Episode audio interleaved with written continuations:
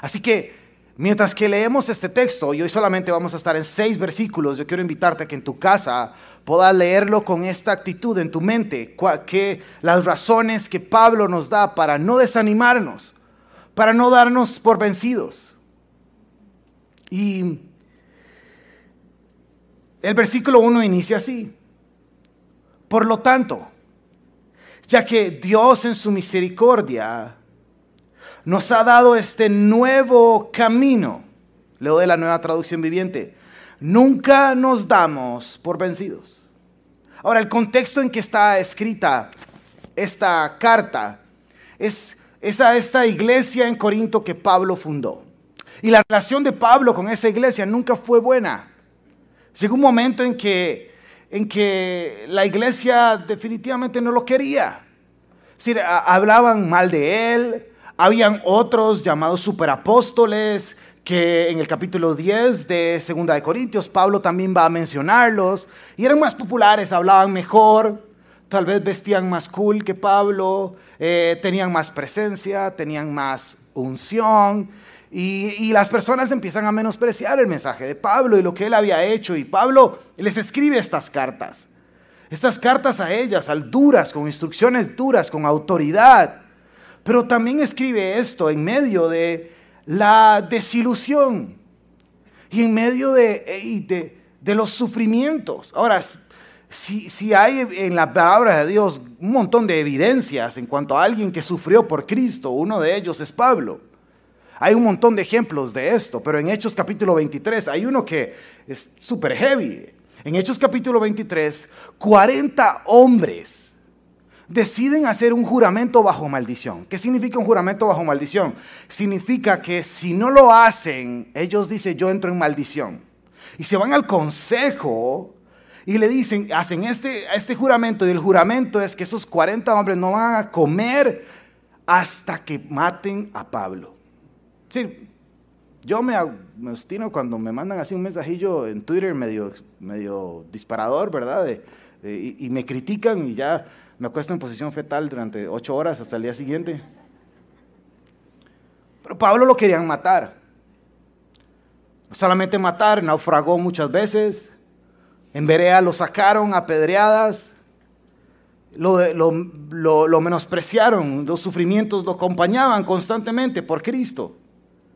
Y con toda la autoridad, Pablo hoy dice, y yo no me desanimo. Ahora, ¿cuáles son las razones por las cuales no tenemos que desanimarnos? Por las cuales tenemos que continuar haciendo. Y semilla, ¿por qué no desanimarnos en medio, hoy que estamos celebrando siete años y mirar hacia adelante con esperanza? La primera razón, Pablo dice, porque tenemos la misericordia de Dios.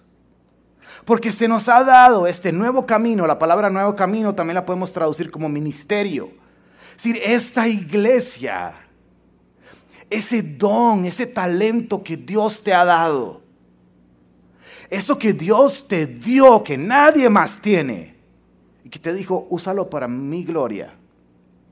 Y que vos has dicho, no, es que, no es que no, es que Señor, es que yo estoy, hay muchas cosas alrededor, tengo demasiadas cosas que pensar, hay demasiado estrés, hay demasiado trabajo, la situación está difícil. Lo recibiste por misericordia. Y por más difícil que esté, Pablo dice, por eso no me desanimo.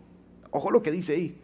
Dice, nunca nos damos por vencido. Es esta misericordia de Dios. Es decir, cuando cambiamos, es decir, yo, eh, esto es mucho para mí. Yo siempre, yo, viene algo bueno y tiendo a pensar, hoy y no, abro mis ojos y veo el milagro de Dios en mi vida, en mi familia, lo que hemos crecido, los milagros que hemos visto acá dentro de la iglesia, de hombres y mujeres volviéndose a Cristo. Hoy podríamos cambiar, es decir, hoy podríamos decidir, Señor, todo lo que tenemos es por tu, por tu misericordia y por eso no nos damos por vencidos y cambiar la dinámica de nuestra vida en mi trabajo. Hey, wow, es por la misericordia de Dios. En mi familia es por la misericordia de Dios. Nuestros hijos es la misericordia de Dios. Esta iglesia, todo es misericordia de Dios. Todo. En primera de Timoteo, capítulo 1, versículo 12, está en nuestras pantallas, no lo tienen que buscar. Ojo lo que Pablo dice con respecto a esta idea. Dice, le doy gracias a Cristo Jesús nuestro Señor, quien me ha dado fuerzas para llevar a cabo su obra él me consideró digno de confianza y me designó para su servicio, a pesar de que yo antes blasfemaba el nombre de Cristo en mi insolencia. Yo perseguía a su pueblo, y ahí viene la palabra, pero Dios tuvo misericordia de mí, porque lo hacía por ignorancia y porque era un incrédulo. Oh, qué tan generoso y lleno de gracia fue el Señor. Me llenó de la fe y del amor que provienen de Cristo Jesús.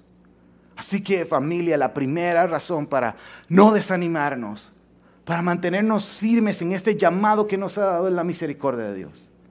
La construcción de esta palabra es muy interesante, ustedes saben.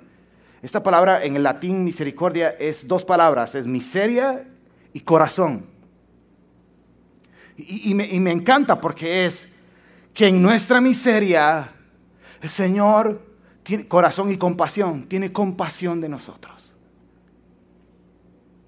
Y así lo dice su palabra. En Romanos capítulo 5, versículo 8 dice que aunque, aunque todavía éramos pecadores, si difícilmente puede haber alguien que muera por alguien bueno, dice Pablo. Pero Dios demuestra su amor por nosotros en esto.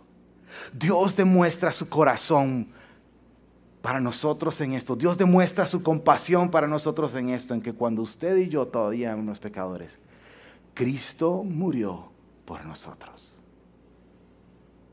No nos desanimemos porque todo lo que tenemos es misericordia y Él nos sacó de la miseria por su compasión, por esa, de esa miseria espiritual en la que estábamos. Versículo 2, continuamos. Dice, no dice, rechazamos las acciones vergonzosas y métodos turbios no tratamos de engañar a nadie ni distorsionar la palabra de Dios. Decimos la verdad delante de Dios y todos los que son sinceros lo saben bien. Si la buena noticia que predicamos está escondida detrás de un velo, solo está oculta de la gente que se pierde. Satanás, quien es el Dios de este mundo, ha cegado la mente de los que no creen. Son incapaces de ver la gloriosa luz de la buena noticia. No entienden este mensaje acerca de la gloria de Cristo, quien es la imagen exacta de Dios. Lo segundo, por lo cual no deberíamos de, de darnos por vencido y por lo cual deberíamos de mantenernos firmes y alegres es porque tenemos la palabra de Dios. Tenemos el mensaje del cielo. Es decir, aquí, este hermoso libro, lo he dicho muchas veces, no me canso de repetirlo, desde Génesis hasta Apocalipsis, es el aliento mismo de Dios. Es el mensaje de Dios con un solo tema. Es la historia de redención por medio de Jesucristo para todos nosotros. Y tenemos el mensaje de Dios y aquí en Semilla somos muy celosos con eso. Amamos la palabra de Dios y, la, y queremos que cada uno de nosotros tenga una experiencia, sí, personal con ella. Todo lo que hacemos acá está diseñado para que usted lea su Biblia. Porque cuando usted entra a un discipulado le dicen, hey, ¿estás leyendo tu Biblia? Cuando usted entra a Semilla en casa, usted le dice, estamos leyendo tu Biblia.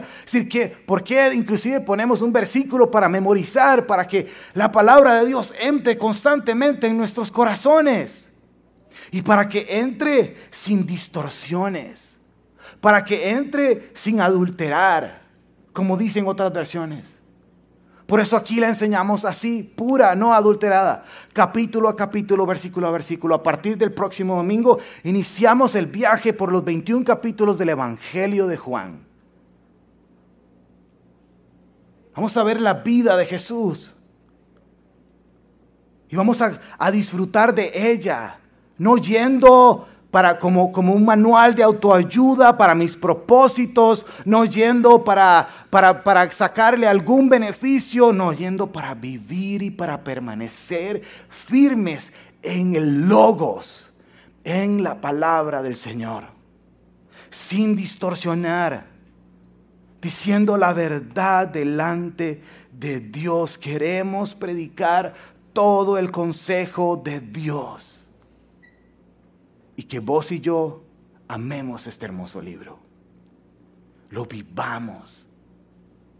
Que sea nuestro, nuestro credo, nuestra, la manera en que nos mantenemos, que alimenta nuestra fe, porque la fe viene por el oír y el oír la palabra de Dios. Y eso nuevamente cambia absolutamente todo, todo. Nos ubica a nosotros. Y me encanta porque una de las cosas es que, que vemos es que el mensaje, ya que no se trata de mí, no se trata de un pastor, no se trata de una persona, se trata completamente de Cristo. Y nos ubica y nos pone a todos al mismo nivel, al mismo nivel. Podemos presentarnos aquí vulnerables, podemos presentarnos aquí sinceros, aquí no existen los superapóstoles, los superpastores. No hay una estructura jerárquica todos somos iguales. Y no lo digo porque a nosotros se nos ocurrió, es porque lo que es, lo que está escrito. Pablo se presenta constantemente y el mismo Jesús se presenta constantemente vulnerable. En Mateo capítulo 25, es decir, está orando con sus discípulos y estos condenados se dormían. Y Jesús se acerca a ellos y le dice, oren conmigo, siento un dolor que voy a morir. Mientras que estaba en el Getsemaní. Y Pablo constantemente no negaba sus, sus dificultades. En primera de Timoteo, Pablo le, deja, Pablo le deja claro a Timoteo de la gracia y de la misericordia de Dios como lo vimos ahora, en donde él dice, de todos los pecadores, yo soy el primero. ¿Y qué hay de nuestros sufrimientos? ¿Qué hay de nuestro dolor? Ojo lo que Pablo dice más adelante. En este mismo capítulo, en el versículo 8, dice, por todos lados nos presionan las dificultades pero no nos aplastan. Estamos perplejos, pero no caemos en desesperación. Somos perseguidos, pero nunca abandonados por Dios. Somos derribados, pero no destruidos. Mediante el sufrimiento, nuestro cuerpo sigue participando de la muerte de Jesús para que la vida de Jesús también pueda verse en nuestro cuerpo. Los sufrimientos que hemos pasado durante estos siete años. Mientras que yo me preguntaba, Señor, pero es que ha sido heavy algunas cosas. Es más, algunas cosas ni siquiera supe cómo manejarlas. Aquí está, para que pueda verse más claramente Jesús. Para que nos, para que nos recuerde que Él es, que esta es su iglesia y que Él es el que prometió sostenerla con el fundamento de su palabra. Y una tercera cosa también que yo observo acá es que no debemos desfallecer porque tenemos la mejor noticia del mundo. ¿Notaron lo que Pablo dice de la buena noticia? Dice, que esa buena noticia es la que predicamos y que para algunas personas tienen como un velo. Está como escondido el engañador de este mundo, Satanás. Y, y, entiendo por toda la palabra de Dios que no solamente es Satanás, es mi propia naturaleza pecaminosa, es mi propia incredulidad la que hace. Y sí, el engañador viene a distraernos con las cosas de este mundo para cegarnos, para que las personas no crean. Pero tenemos la herramienta más poderosa si usted se pregunta cómo, cómo, cómo esa persona le va a caer el 20, tenemos la buena noticia de salvación. Cuando una persona se me acerca, pastor, es que el mundo está terrible, ya no sabemos ni qué hacer, tenemos la mejor noticia. Tenemos la buena noticia, efectiva ayer, efectiva hoy, efectiva mañana. Es el Evangelio de nuestro Señor Jesucristo. Por eso Pablo dice, es que yo no me avergüenzo del Evangelio, porque es poder de Dios para salvación. Esa luz que Pablo nos está diciendo acá que tenemos es la luz del Evangelio de Jesucristo.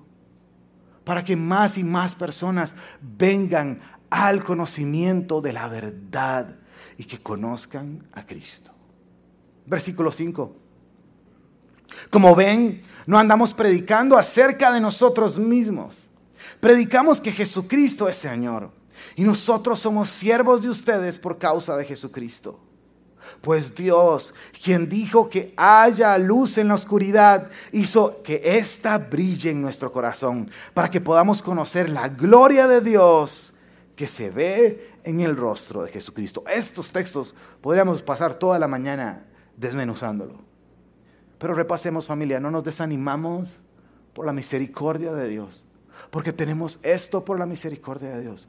No nos desanimamos porque tenemos el mejor mensaje del mundo, su evangelio. Tenemos toda que es su palabra, que es útil para instruirnos, para transformarnos, para hacernos nuevos, para renovarnos. Es luz a mis ojos, es dulce a mi paladar.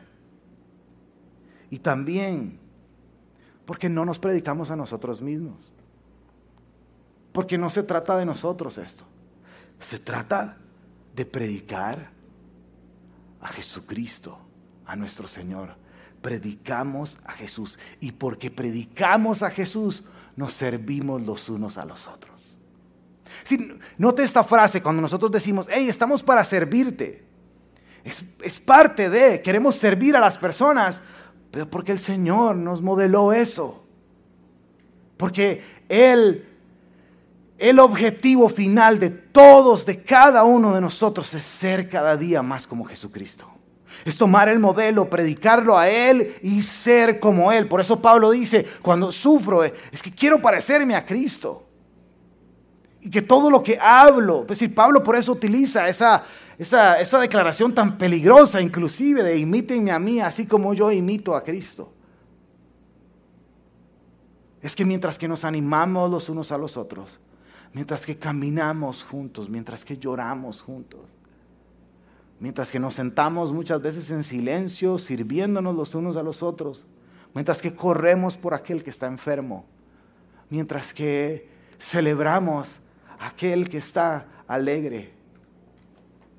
Lo hacemos para conocer más y más y más de Jesús no para predicarnos a nosotros mismos, no para predicarnos acerca de nosotros. Y me encanta este versículo 6, dice, pues Dios fue quien dijo que haya luz en la oscuridad.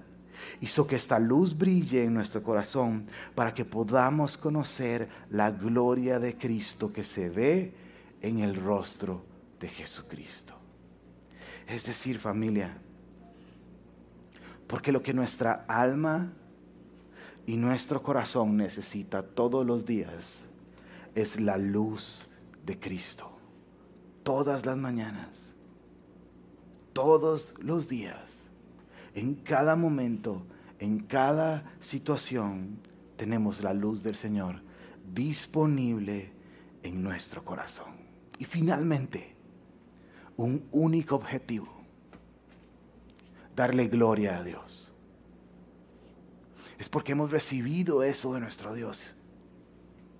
Me encanta esto, dice, dice, hemos, podemos conocer la gloria de Dios y podemos ver su rostro.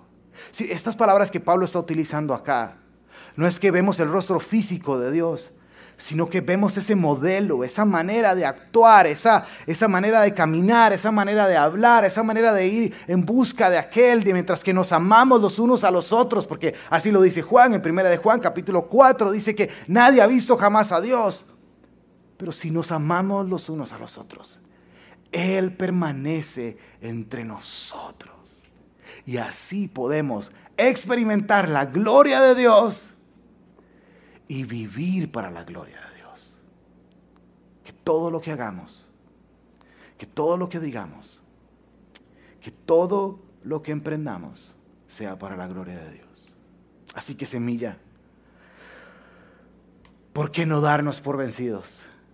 ¿Por qué continuar haciendo esta tarea que Dios nos ha dado? Primero, por la misericordia de Dios. Segundo, por la, porque tenemos la palabra de Dios como fundamento pura, sin alterar. Y tercero, tenemos la buena noticia que produce salvación. Y finalmente, porque predicamos a Jesús para vivir por Él y darle la gloria a Él.